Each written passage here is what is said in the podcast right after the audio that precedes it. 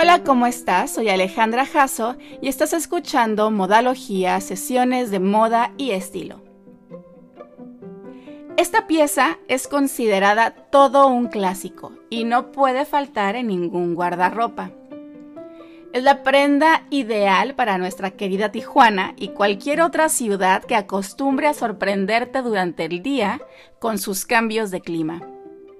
Una prenda que igual te protege del viento y la lluvia, te mantiene cómodo o cómoda en los tiempos fríos, pero sin ser demasiado cálida ni estorbosa. Es la prenda perfecta de entretiempo.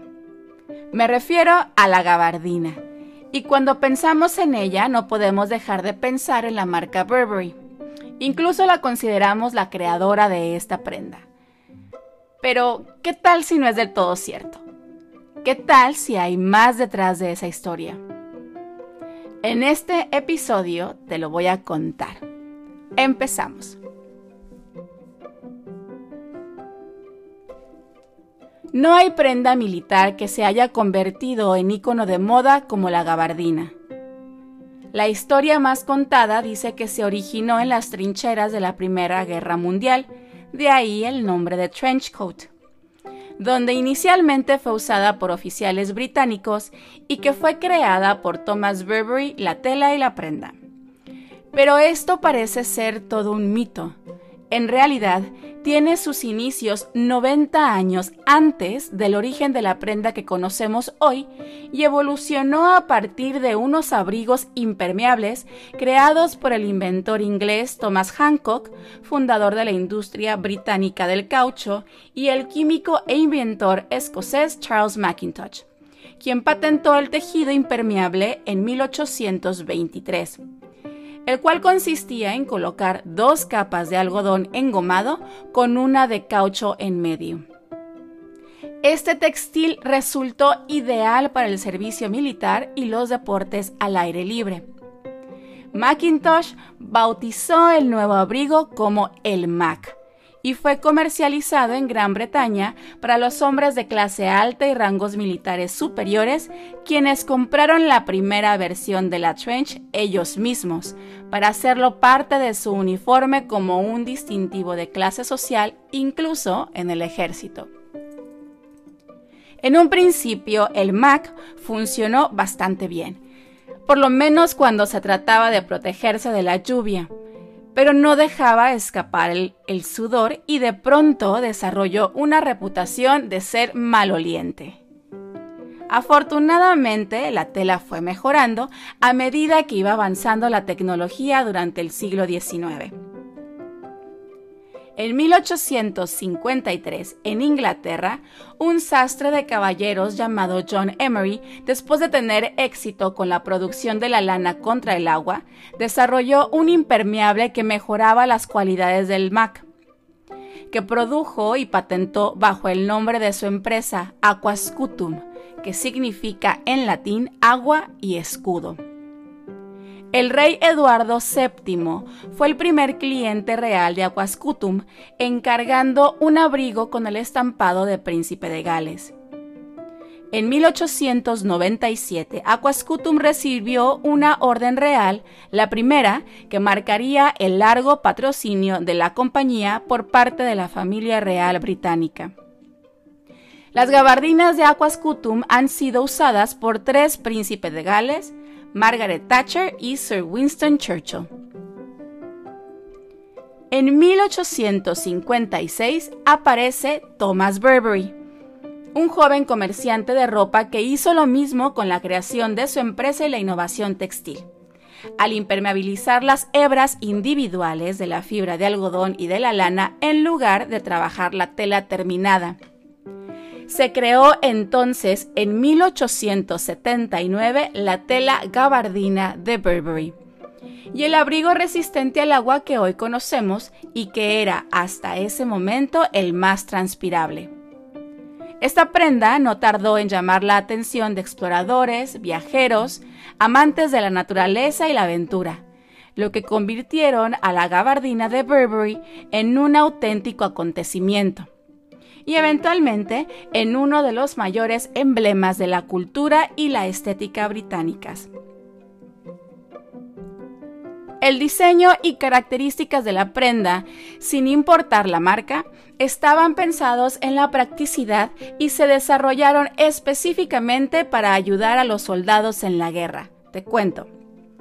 Las correas de los hombros se agregaron al abrigo en la Primera Guerra Mundial para que los soldados pudieran insertar elementos como sus charreteras y sus insignias de rango se agregaron anillos en forma de D, como la letra, con el propósito de sostener equipos como estuches de mapas y espadas. Los grandes bolsillos de las gabardinas serán imprescindibles, ya que se utilizaban para guardar material militar. Se agregaron solapas de ventilación para expulsar los olores desagradables, además de ayudar a mantener los abrigos transpirables. El largo de la gabardina también estaba bien pensado. Se escogió para que fuera lo suficientemente corta para que no se arrastrara mucho en el lodo.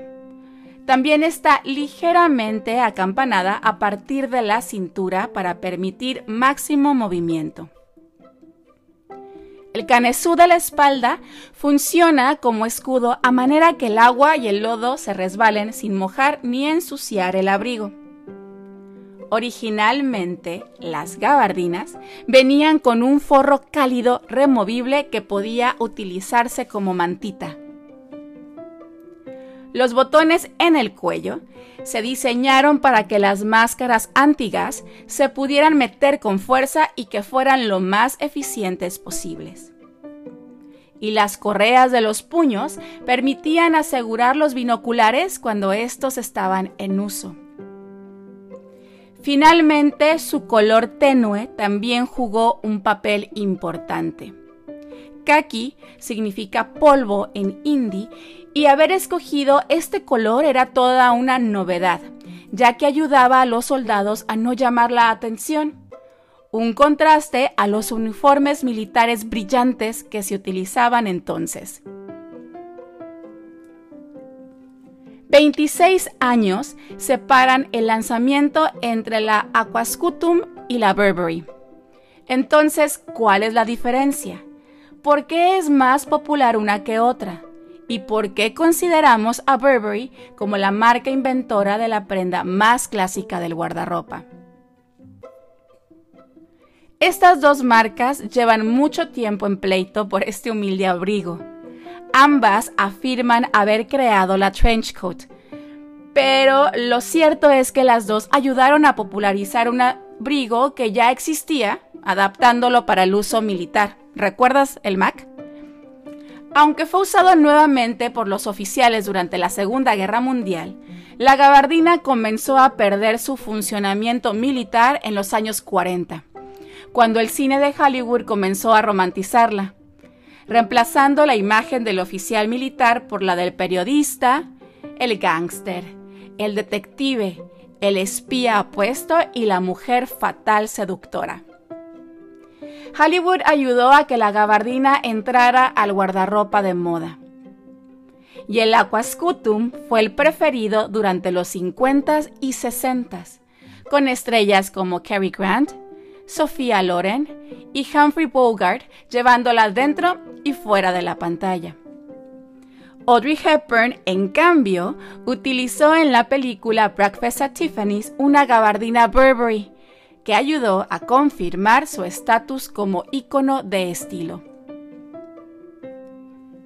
La estrategia de la marca Burberry fue darle un giro moderno, de la herencia de las trincheras a la vanguardia, mantener la marca joven y relevante, con artistas como David y Victoria Beckham, Emma Watson, Kate Middleton y un sinnúmero de influencers, llevando Burberry, hoy la han cimentado como referencia y pionera, mientras que la marca Aquascutum ha quedado casi en el anonimato y no hay nadie memorable ni famoso que la lleve para ser reconocida.